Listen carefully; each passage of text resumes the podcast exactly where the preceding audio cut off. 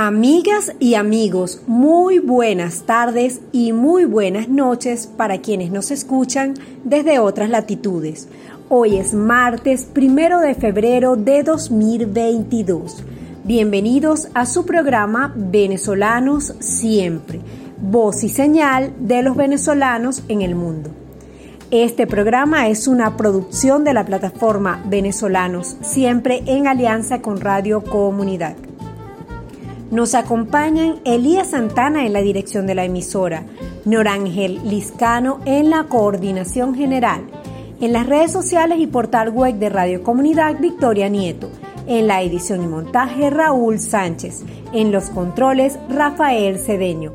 La música que identifica nuestro programa es de Miguel Ciso. En la conducción del programa les acompañamos Valentina Sánchez, Ismael Pérez Vigil y Luisa Torrealba. Pueden sintonizarnos a través de radiocomunidad.com o descargando la aplicación Radio Comunidad Venezuela a través de las tiendas Google Play y Apple Stores. Les invitamos a seguir a Radio Comunidad a través de sus cuentas en Twitter e Instagram arroba Radio Piso Comunidad y en Facebook como Radio Comunidad Venezuela. También los invitamos a seguir a Venezolanos Siempre a través de la página web venezolanossiempre.org.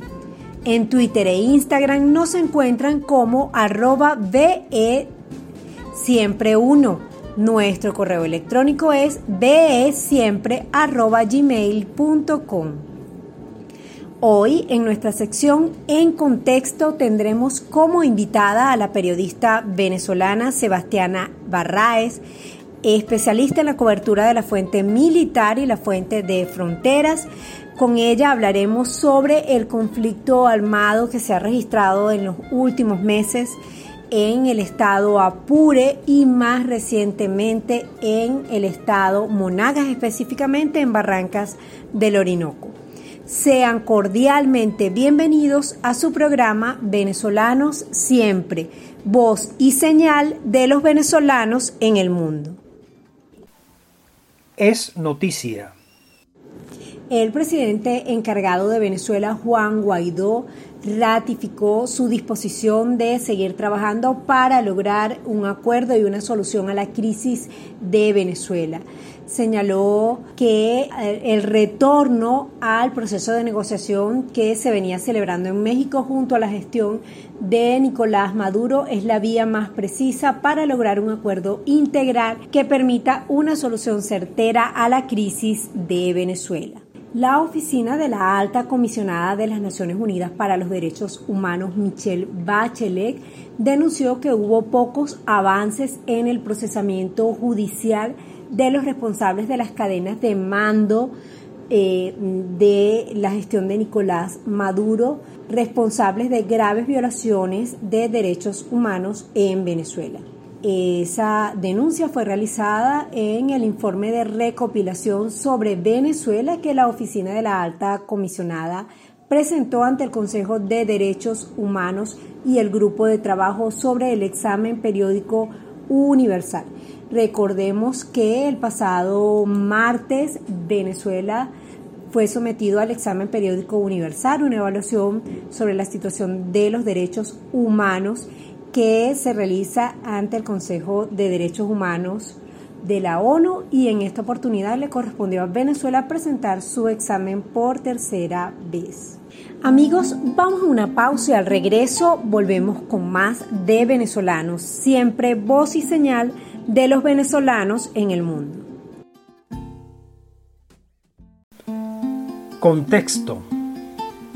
Amigos de Venezolanos Siempre, tenemos el gusto de conversar hoy con Sebastiana Barraez, periodista venezolana, colaboradora de varios medios de comunicación en Venezuela, en el exterior y periodista que se ha enfocado buena parte de su carrera a la cobertura de temas relacionados con la frontera, con el ámbito militar y pues muy, muy atenta siempre de mantenernos a los venezolanos actualizados sobre lo que está ocurriendo eh, al respecto. Bienvenida, Sebastiana, buenas tardes, ¿cómo estás?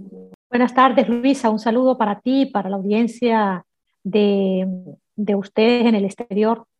Muchísimas gracias, Sebastiana. Eh, bueno, queremos en primer lugar que nos actualices, que nos cuentes. Empezamos el año 2022 con información sobre enfrentamientos en diversas regiones de la frontera del país, con reportes de presencia de eh, integrantes de los grupos irregulares ELN y FARC y enfrentamientos por parte de ellos en territorio venezolano. Y este año, creo que por primera vez, tú me, me, me, aclararás, si no es así, la Fuerza Armada Nacional, el gobierno venezolano ha reconocido eh, algunas poblaciones del estado Apure han sido tomadas por estos grupos y se ha desarrollado un despliegue militar que eh, creo que es uno de los más grandes que se ha registrado en Venezuela en los últimos años. Cuéntanos, Sebastiana, cuál es la situación actual eh, específicamente en la frontera colombo-venezolana, en el área del estado Apure, con la presencia de estos grupos irregulares y ahora con, la, con este operativo, esta movilización de la Fuerza Armada Nacional.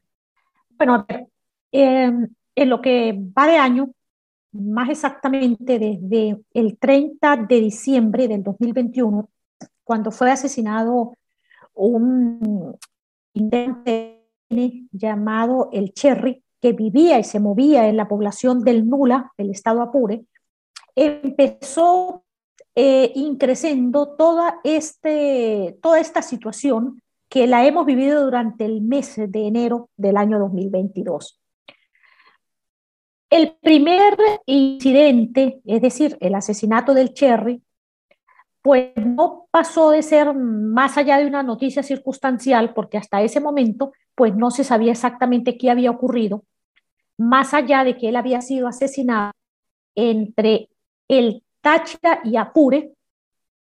Em, eh, no se sabe exactamente qué pasó, más allá de que sencillamente pues lo, lo mataron y lo dejaron ahí tirado a un lado del vehículo. ¿Qué sucedió ahí? Bueno, que sencillamente eh, el ELN asume que fue la disidencia de la FARC quien asesina a alias El Cherry como una especie de asesinato selectivo que empezó a hacer esta organización eh, como un pase de factura por lo que consideran que hizo el ELN cuando el año pasado, entre marzo y abril, en los sucesos de Apure, eh, el ELN habría acompañado y dicen, la FARC asumen que eh, los encapuchados que aparecían en algunos de los operativos, pues eran realmente miembros del Ejército de Liberación Nacional. Pero quizás la noticia que más se hizo, digamos, relevante y fuerte fue lo ocurrido a kilómetros de Apure. Y estoy hablando no exactamente en una población fronteriza, sino en el estado Monagas, en Barrancas del Orinoco, a ver, ¿por qué me parece interesante esto que uno pudiera ver proyectos aislados?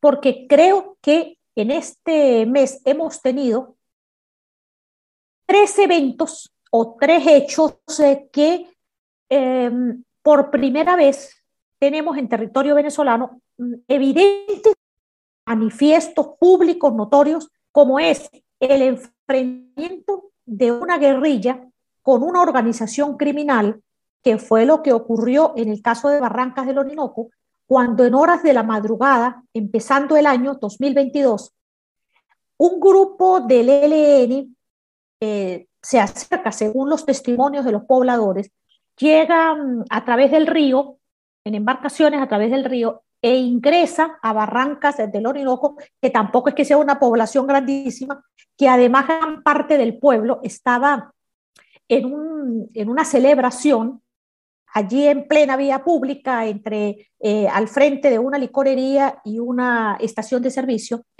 pues hasta ahí llegaron los, los eh, miembros del Ejército de Liberación Nacional para tratar de eliminar al jefe del, de, un, de un sindicato que realmente es una banda criminal que venía hablando hace años. Es decir, incluso desde el año 2016, si mal no recuerdo, cuando ese sindicato desplazó a otra banda criminal en Barrancas del Orinoco.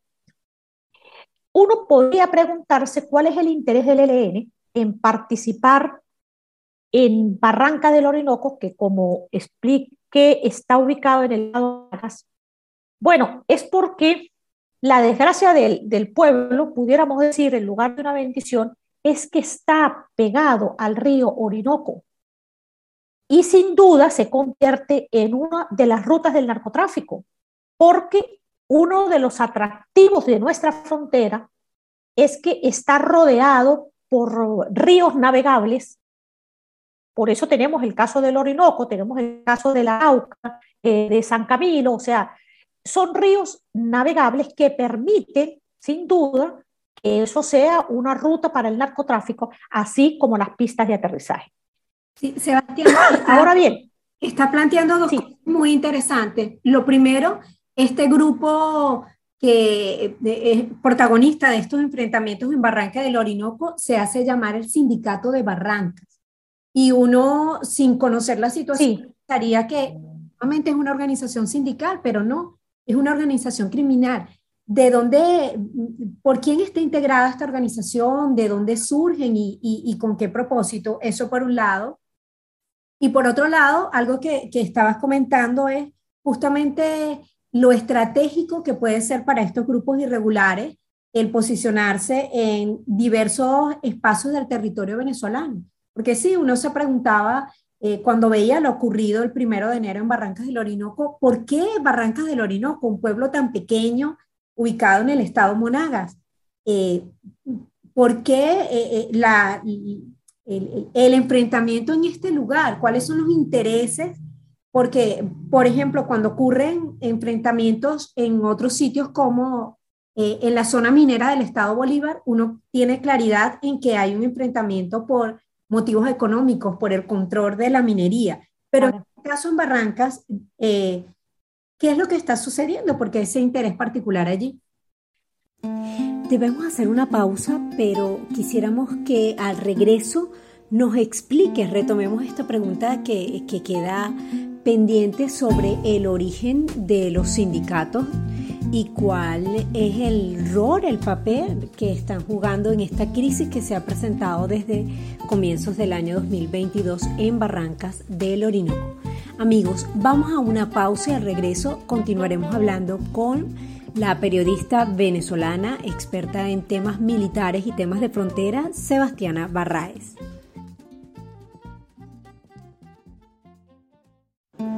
Amigas y amigos de venezolanos, siempre continuamos conversando con la periodista venezolana Sebastiana Barraez, especializada en la cobertura de temas de fronteras y temas militares.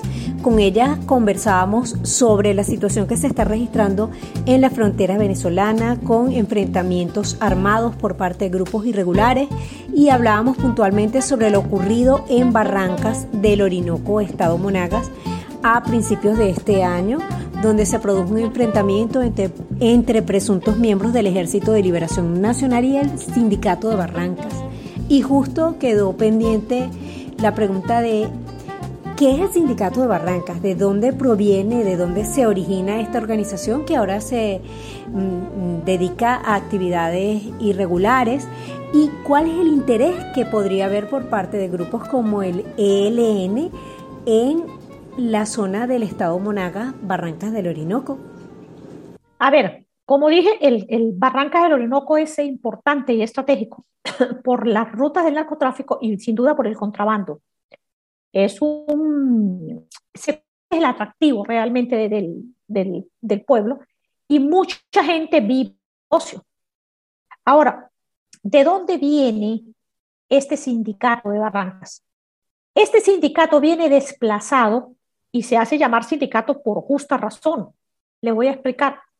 Cuando eh, las empresas eran poderosas, eran importantes, eran muy fuertes, las empresas básicas de Guayana, me lo referí, pues eh, surgieron muchos sindicatos que con el tiempo, realmente muchos de ellos eh, se convirtieron en una especie de bandas armadas, controlaban mucho dinero eh, usar armas, incluso armas de guerra, para, defenderse, pero también para atacar entre ellos. Y eso se mantuvo durante mucho tiempo. Yo recuerdo, Luisa, si me lo permites, que en una oportunidad, cuando fui a, entrevista, a hacer una entrevista a la, gente de, del sindicato de Alcázar, me encontré que venía, eh, en ese momento se dio un incidente con otro sindicato, un sindicato de, de otra de las empresas básicas, que sencillamente se agarraban a tiros y, se mataban, era una cosa impresionante, de verdad. Y me preguntaba, bueno, ¿y esto qué es? O sea, porque no parecían realmente los sindicatos tradicionales que uno conoce, que pueden ser muy aguerridos, pelearines y demás, pero, pero no así como que era que se iban a matar. Yo solamente había visto eso en Barinas, por ejemplo, con el sindicato de la construcción de Barinas, pero no en el caso de, del Estado Bolívar. Pero bueno, estas organizaciones fueron creciendo. ¿Por qué? Porque además se peleaban, se peleaban la, eh, digamos, el, el, poder captar a cada uno de los trabajadores de esas empresas. Con el tiempo, eh, obviamente, pues con la caída de todo lo que fue la gran zona del hierro, las grandes, em, las grandes empresas metalúrgicas de carbón, de aluminio, de la Corporación Venezolana. Pues estos sindicatos, eh, digamos, se desplazaron hacia, los, hacia las eh, minas de oro, que entonces en esa época eran controlados por los imperios, que eran también bandas criminales que venían desde Brasil y se dedicaban a la explotación del oro artesanal en en esta zona minera. Pero aquí llegaron los sindicatos, grupos de venezolanos armados, y se enfrentaron con, con los imperios y de alguna manera ellos terminaron controlando gran parte de la zona minera. Y así funcionó durante un tiempo. Hasta que apareció hace unos años con el arco minero el Ejército de Liberación Nacional, perdón, que empezó a desplazar a los sindicatos que se habían instalado en, esos, en esas minas de oro. Hubo enfrentamientos, masacres, eh, muchas de ellos fueron eh, públicas, hubo casos de desaparecidos, de personas de las que nunca más se volvió a saber nada, de grupos de personas que sencillamente aparecían muertas, fosas comunes, cosas de ese tipo bien, bien atroces. Y pues ELN logró posicionarse y los sindicatos o lo que quedara de esos sindicatos fueron desplazándose hasta otro sitio. Es así como llega a Barrancas del Orinoco el sindicato que dirige alias eh, el patrón, que es la persona contra la cual iba el LN el primero de enero del 2022. Esta explicación se las doy un poco para que mucha gente dice, ¿qué es eso del sindicato y por qué se llama sindicato? Bueno, es esa la razón. Se sigue llamando sindicato. Y en el caso de Barrancas del Orinoco, como les digo, el atractivo es precisamente el río, porque desde hace, eh, creo que es el 2015 o 2016, llegó al patrón con este sindicato de Barrancas, desplazó a la banda del Piojo y hubo una horrible masacre en el pueblo que finalmente terminó ganando el sindicato. Y durante estos años el sindicato se convirtió en la autoridad del pueblo y empezó a manejar todos los negocios ilícitos relacionados con el río, que tenían, tiene eh, que ver con el, con el narcotráfico, con el contrabando, el combustible, los alimentos, y pare de contar. Y se hizo una relación estrecha, como antes había con la banda del Piojo, esta vez se hizo con el alias El Pato. Y ese día de la fiesta, es decir, del, del, de celebrar la llegada del nuevo año, pues el LN que sabía que el sindicato, pues obviamente está a sus anchas en Barrancas del Orinoco, pues llegó a enfrentarlo. Hubo una cantidad de muertos, hubo un tiroteo y hay una cosa bien significativa ahí. No es que en ese pueblo no haya autoridad, no es que no hayan militares, no es que no hayan policías, claro que los hay, pero ni la policía ni los militares participaron. Lo cual uno puede entender que no lo hicieron por temor o no lo hicieron porque tenían la orden de no participar. ¿Por qué me permito, digamos, especular en relación con esto? Porque es que ya un caso similar pasó en el norte del estado Táchira. Hace mm, dos años, si mal no recuerdo, pero esta vez fue el LN contra los paramilitares, en esa oportunidad, en la zona norte del Táchira, fue el LN contra los paramilitares. Ahí funcionaba un grupo de los urabeños y eh, sencillamente el LN se enfrentó, los sacó de la zona, tampoco participó la autoridad ni militar ni policial, pero una vez que el LN había ya desplazado a casi la totalidad de los paramilitares, pues se presentó la Fuerza Armada eh, junto con Freddy Bernal como protector, como entonces protector del Táchira, y dijeron que había sido la Fuerza Armada quien se había enfrentado a los paramilitares. Hay videos, fotografías, testimonios que revelan que la Fuerza Armada nunca participó y que sencillamente fue el Ejército de Liberación Nacional contra los paramilitares. Ahora salgo, sí. En el caso de Barrancas, que, que seguramente ibas a retomar allí, eh, no participan las autoridades venezolanas y posteriormente se anuncia un gran desplazamiento, se publican fotografías con decenas de funcionarios militares, decenas de equipos, de aeronaves y no sabemos al día de hoy a ciencia cierta qué, qué, es lo que han hecho, qué impacto ha tenido. Preocupa que mm, la, la actuación ha sido reactiva no ha habido una acción preventiva y por otro lado preocupa la, el impacto que estos enfrentamientos están teniendo en la población civil, en personas que simplemente son habitantes de, de esta región de Apure o de Barrancas del Orinoco, que están en el lugar cuando ocurren los enfrentamientos, pero que están de alguna forma en una situación de indefensión. ¿Qué información tienes sobre el impacto que ha tenido esta movilización militar y el impacto de estos enfrentamientos en la población civil? Mm. Mira, la movilización militar es la misma que ocurrió en el norte del estado Táchira cuando el desplazamiento de los paramilitares. El problema es que ahorita usted va para la zona esa del estado Táchira y quien tiene el control es el Ejército de Liberación Nacional. Es ahí donde yo digo que sin duda hay como una especie de eh, hilos que van demostrando que hay una actuación conteste del gobierno nacional o de la Fuerza Armada con el Ejército de Liberación Nacional. Porque uno pudiera presumir que puede ser un hecho aislado, pero es que no lo es. Y tenemos, en el caso de Apure, un hecho similar.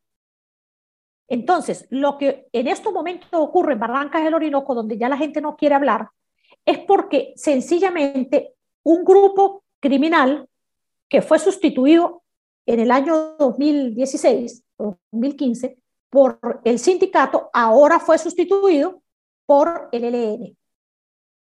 Y el control final de ese negocio va a ser el LN, porque yo creo que es la, digamos, la forma como eh, han llegado a acuerdos para que el LN pueda crecer, extenderse y lucrarse en territorio venezolano, a la par que hace ciertos trabajos o ciertas actividades que debería hacer la Fuerza Armada.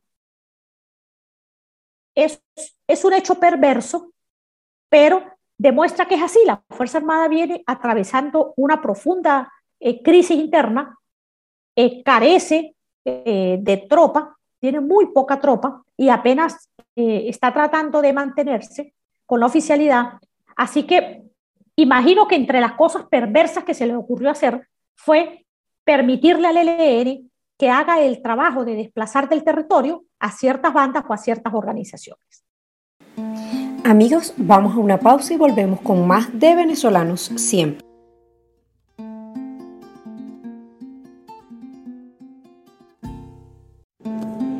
Amigas y amigos de venezolanos, siempre continuamos conversando con la periodista venezolana Sebastiana Barraes sobre la situación de conflictividad que se está presentando en la zona fronteriza de Venezuela, específicamente en el Alto Apure y en el estado Monagas, en Barrancas del Orinoco, con la presencia de grupos irregulares. Sebastián, este crecimiento o, esta presencia de LLN en territorio venezolano, podríamos decir que además de, de, los miembros originales, digamos, de este grupo, ellos estarían realizando reclutamiento forzoso de niños y jóvenes venezolanos. ¿Hay información al respecto? Sí, mira, el LN siempre fue un, fue un grupo guerrillero muy pequeño en Colombia y por supuesto mucho más en Venezuela. El LN ha crecido en territorio venezolano y se ha alimentado de venezolanos. Eh, hay una evidencia clarísima, o por lo menos la primera evidencia clarísima que yo tuve de eso, fue cuando, el, cuando unos diputados de la Asamblea Nacional del 2015 fueron a tratar de hacer un acto de soberanía en, se me olvidó el nombre de esta zona del, territorio del Estado Bolívar, ellos fueron y en la vía, en una alcabala, les dicen que, bueno, mire, diputados, tengan cuidado porque más adelante hay una alcabala del ELN. Esto, digamos, no es un secreto. Yo entrevisté a, a, un par de esos eh, diputados, entre esos el diputado William Dávila, que iba en esa comisión, y al otro diputado, que se me olvida el nombre, pero le dicen comando, y eh, revelaron qué fue lo que pasó ahí. En efecto, ellos pasaron, pero lo significativo, que es lo que les quiero comentar, de qué hacía esa alcabala ahí, es porque los diputados vieron, ellos eran creo que cinco diputados, vieron que entre los uniformados habían muchos indígenas muchos pemones. Em, después, cuando he logrado conversar con algunas de las personas, eh, tanto de em, Apure como, gente, militares que han estado en esa zona del Estado Bolívar, me han comentado que ese, ese fue uno de una de las primeras actividades que empezó a hacer el ELN, fue captar indígenas porque la situación de los indígenas económica es muy precaria. Están siendo esquilmados, arrasados, muriéndose de hambre y les ofrecen la posibilidad de que sencillamente sean una especie de, militantes del ELN y así empezó a crecer el ELN. A ver, yo no tengo conocimiento de que hayan eh, reclutado niños, pero sí puedo decir que una de las actividades que hizo el profesor Javier Tarazona y que lo involucró en todo este tema de la frontera fue cuando hace unos años em, detectó, él era presidente del Colegio de Profesores en el Táchira, detectó que en la zona de frontera, específicamente del municipio Urdaneta y Junín del estado Táchira, el Ejército de Liberación Nacional distribuía una revista en las escuelas que se llamaban Torcha Elena. Y esa, esa revista era una revista de lectura simpática con muñequitos y demás para atraer la atención de los niños. Y algunos maestros le dijeron al profesor eh, eh, Tarazona que existía ayuda y colaboración de parte del ELN para esas escuelas. Yo después obtuve testimonios eh, en el caso de Apure de El Orsa, que exactamente la FARC hacía algo similar, no repartía la revista, pero sí hacían actividades con los niños en las escuelas. Eh, la FARC en ese momento es lo que es ahora la segunda Marquetalia, y ellos hacían allí actividades, les daban regalo a los niños en Navidad, salía San Nicolás, les daban comida, hacían las fiestas de fin de año y del Día del Niño, y paré de contar. Esa es una manera de acercar y de captar a los niños que después los van a convertir en militantes de esa organización. Sí he tenido conocimiento muchísimo de la captación de jóvenes eh, a todo lo largo y ancho de la frontera, desde Zulia, pasando por Táchira, Apure, Amazonas y Bolívar, del uso de eh, jóvenes, la captación de jóvenes, porque, bueno, les ofrecen un determinado monto de dinero, entrenamiento, un arma, y los captan para que sean sencillamente integrantes de esas organizaciones. En el caso de, el profesor Javier, es una clara muestra de la opacidad, de la intencionalidad que hay por parte de las autoridades de mantener eh, oculto lo que, lo que está pasando y de los riesgos que, que supone y que implica para activistas de derechos humanos, para periodistas, eh, hacer la cobertura. Recuerdo casos de periodistas de diversos medios nacionales e internacionales detenidos el año pasado en Apure por intentar hacer la cobertura. Sin embargo, eh, gracias al trabajo que desarrollan algunas personas como tú, Sebastiana, podemos tener luces de lo que está pasando. En relación con, con este tema, con la opacidad, en relación con lo que ha sucedido con el profesor Tarazona, ¿cuáles son los riesgos para, para la población civil, para los activistas de derechos humanos, para los periodistas, para los ciudadanos que, que de alguna forma intentan asistir o brindar apoyo a los ciudadanos civiles que están afectados por este conflicto armado? Bueno, yo creo que sí, que para lo que más ha sido exitoso el régimen de Nicolás Maduro ha sido para imponer el miedo, para perseguir, para silenciar y para encubrir la verdad. Mm, yo creo que hay algunos eh, testimonios dramáticos de lo que ha ocurrido, por ejemplo, con periodistas en el estado Apuro, que es, eso, muchas veces ni siquiera son noticias, muchas veces no se saben, porque el año pasado detuvieron a dos periodistas y se hizo una noticia internacional. Pero, por ejemplo, en el estado Apure detuvieron a un periodista de allá de Apure que tenía una página web noticiosa, el colega Galindo. Él fue detenido en su casa, allanaron su vivienda, se lo llevaron a él, se llevaron a su esposa, se llevaron a su, a su hermano, creo, y a su primo. Y hubo una maniobra con el tribunal y a pesar de que Galindo es mm, eh, directivo del Colegio Nacional de Periodistas del Estado Apure, pues se lo llevaron sin ningún tipo de escrúpulos Finalmente terminaron eh, acusándolo de, delitos de odio, de promoción del odio. Em, Galindo siempre ha, sido un, periodista eh, aguerrido en el Estado Apure, pero yo puedo decir con conocimiento de causa que está muy lejos de, predicar el odio. No es ni siquiera un, un, periodista que uno pudiera decir que es extremista, que se expresa mal, no. Yo creo que era uno de esos periodistas que venía haciendo su, su trabajito eh, eh, bueno, sobre todo para la población. Finalmente, Galindo duró un tiempo preso.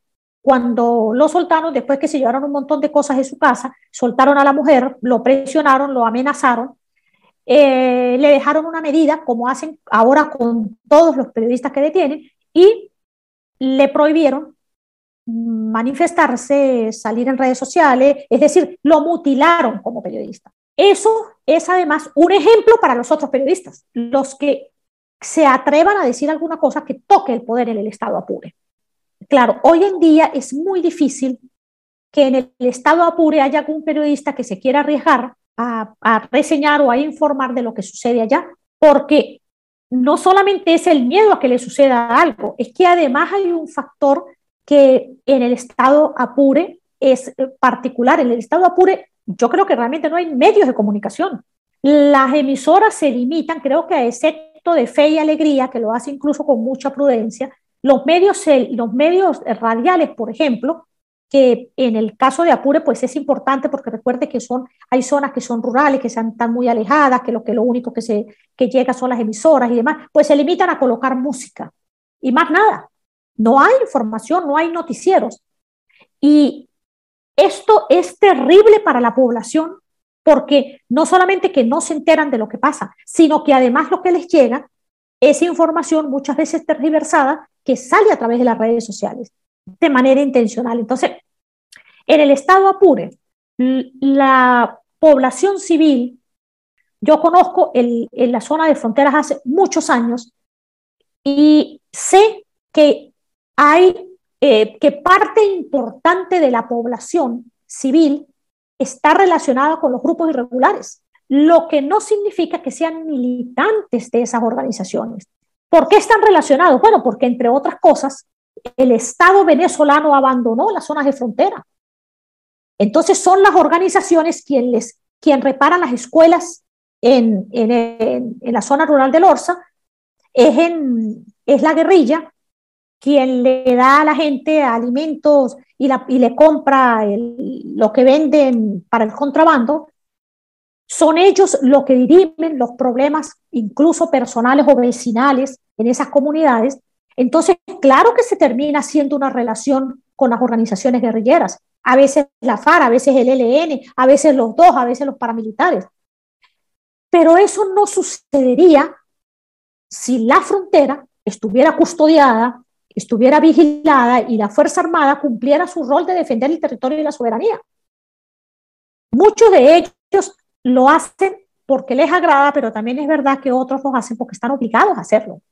Además, con los años se ha creado eh, una relación familiar entre los grupos guerrilleros y la población civil, porque bueno, las chicas se enredan con los chicos de allá de la guerrilla, los chicos de la guerrilla con las chicas de aquí pare y demás, y bueno, pues terminan teniendo hijos, terminan visitándose, terminan siendo eh, este, compadres, eh, hijos, suegros, yernos y padres de contar. Entonces, este es un vicio que hemos tenido en la frontera, pero que no se puede atacar como lo está haciendo en estos momentos, por ejemplo, la DGCIN en poblaciones como Puerto Páez, que entonces la DGCIN llegó a detener a todo el mundo que tuviese alguna relación por A o por B con algún grupo guerrillero, sobre todo con la FARC, porque esos detenidos los descubrieron en el teléfono que tenían relación con un guerrillero.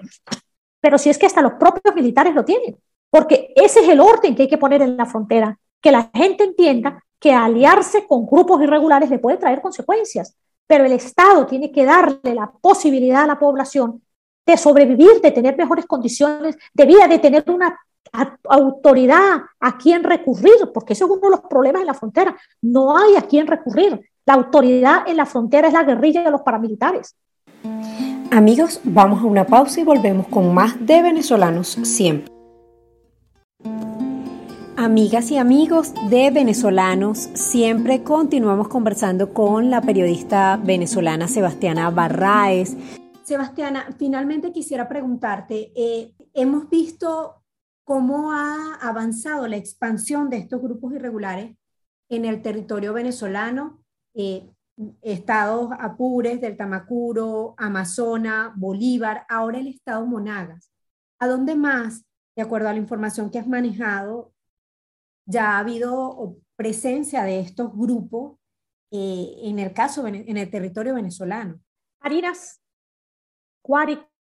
Hay algo que es importante ubicar, el estado Falcón, bastante tomado por el narcotráfico, porque ¿qué es lo que sucede? Esta esta atención sobre las organizaciones guerrilleras no puede verse aislado del factor narcotráfico que nos está afectando de manera brutal, porque si bien es cierto que en Caracas hay bodegones, carros lujosos de las Mercedes, eh, casinos y pare de contar, en el interior del país la situación es totalmente distinta.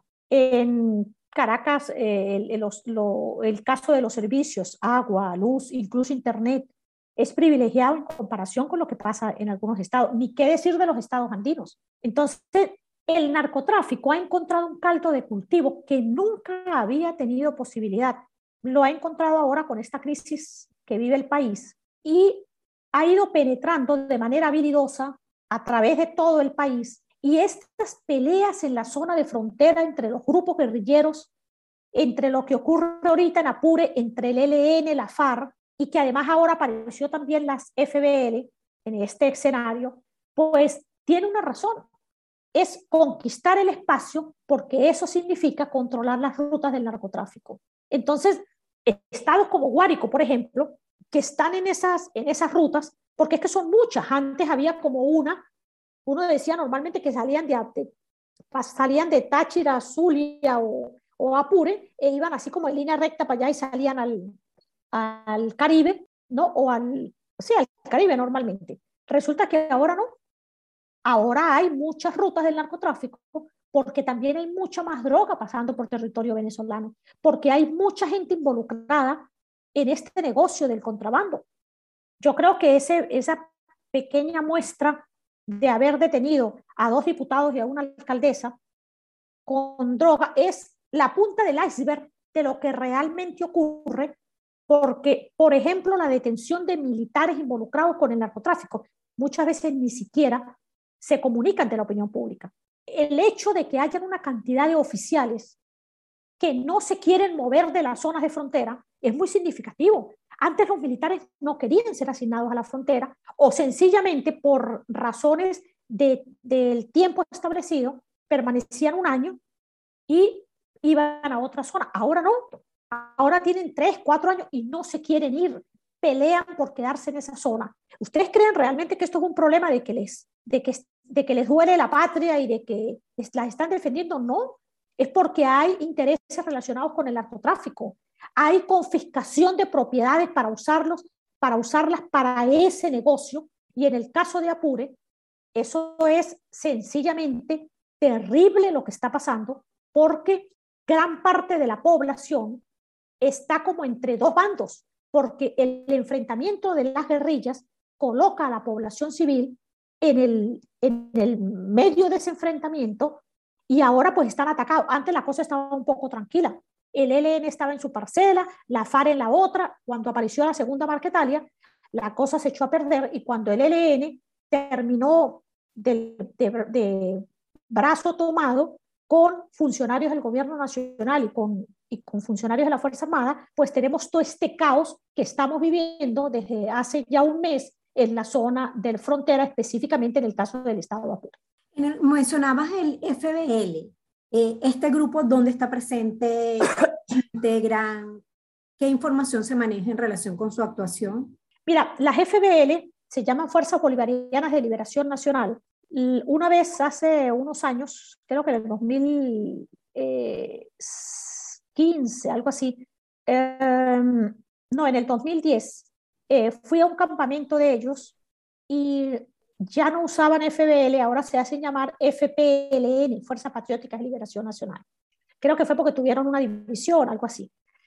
Pero bueno, es la misma. La FBL es una organización que se dio a conocer en el año 92 con el, con el atentado contra el presidente de la CTV, Antonio Ríos. Y Antonio Ríos sobrevivió y el jefe de ese, de ese atentado, pues sencillamente desapareció. Dice que los órganos de, de inteligencia lo desaparecieron. El caso es que nunca apareció, pero la FBL ha funcionado desde entonces. Es decir, que ya tiene unas décadas funcionando. Ellos tienen su punto más fuerte en el estado Apure y con el tiempo ellos se fueron extendiendo hacia, hacia el estado Táchira, hacia el estado Barinas y hacia el estado Cojedes específicamente. Tuvieron algunos pequeños por allí grupitos en, en el estado Lara y finalmente, como se dividieron, terminó un grupo en, en el estado Vargas o en lo que es hoy La Guaira. La GFBL es una guerrilla venezolana que además eh, eh, generó un enfrentamiento desde el año 2004 con el Ejército de Liberación Nacional que aún mantienen hoy en día. En ese momento la lucha es por el control del territorio, porque el ELN ha funcionado en, en gran parte del municipio Páez del estado Apure, pero no en lo que es la capital. Me refiero a lo que es Guadualito y esa zona.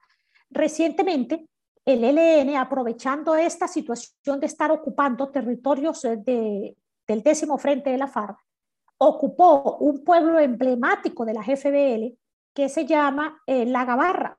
Y este pueblo lo ocupa, mm, digamos, adrede, sabiendo que además esa es una zona controlada por la GFBL, que por cierto, ellos públicamente no revelan que se llaman FBL, aunque todo el mundo en la zona los conoce, eh, cobran este, este, eh, vacuna y la gente le dice los boliches, así que, que son ampliamente conocidos, pero la FBL aparece con su careta civil, que es la corriente revolucionaria Bolívar y Zamora. Ha tenido además presencia y tiene presencia en la Asamblea Nacional a través de diputados como eh, Orlando Zambrano, Lapo, y otros que ahorita no recuerdo el nombre de esos diputados.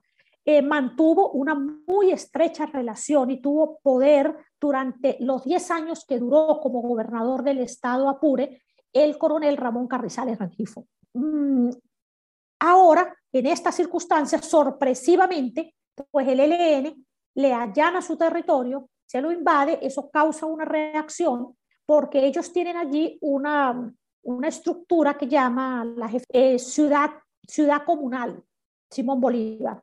Bueno, la GFB, eh, la, el ELN se presentó armado, tomaron el pueblo eh, en boca de lo que dijo el propio alcalde de, del municipio Páez, cortaron el internet, este, pegaron cuatro gritos, se erigieron en dueños del pueblo y eso creó un problema que fue Luisa la razón por la cual el ejército venezolano empezó a hacer desplazamientos hacia el estado Apure, que hasta ese momento no los había hecho. Y empezó a desplazarse, ¿por qué? Bueno, porque sin duda que la GFBL o esta corriente Bolívar de Zamora tiene eh, lazos fuertes con el chavismo. Ellos incluso, no solamente porque tengan diputados, tienen alcaldes, tienen concejales, tienen eh, relación estrecha con altos dirigentes del chavismo y por supuesto ahí hubo una reacción y la Fuerza Armada se desplazó, pero finalmente digamos que no sucedió nada. La Fuerza Armada aprovechó para tomar una foto, tomar un video y salir a decir que estaban haciendo presencia de patria y la situación hasta ahora se ha mantenido calmada, por lo menos en ese sector. Los enfrentamientos están ocurriendo en otra parte del municipio, no en la zona de la Gabarra. Sebastián, wow, preocupante la situación, valioso el poder mm, contar con personas eh, eh, como tú que sencillamente realizan su trabajo, el trabajo periodístico de de hacer seguimiento. Eh, te agradecemos en nombre del equipo de venezolanos siempre no sé si para cerrar tienes algún mensaje. Que yo creo que uno de los problemas que tenemos los venezolanos es que no nos ha importado mucho la frontera y resulta que lo que está pasando en la frontera es muy grave. Nosotros estamos realmente a punto de perder parte importante del territorio en manos de los grupos irregulares. Y esto no es ningún, ningún juego, no es ninguna cháchara, no es, no es un, un gesto alarmista de mi parte. No, lo digo con absoluto conocimiento de causa. Nosotros teníamos la frontera con presencia de grupos irregulares, guerrilla, paramilitares y bandas criminales, pero es que ahorita ellos están enseñoreados, no es que están en el territorio, eh, tú sabes, pasando la sombra cuando los persiguen del lado colombiano, no, no, no, están instalados y se creen dueños del territorio venezolano, es decir, de nuestra frontera. Eso significa que nosotros tenemos el riesgo de que en cualquier momento esas organizaciones asuman que son eh, las dueñas del territorio y declaren territorios independientes,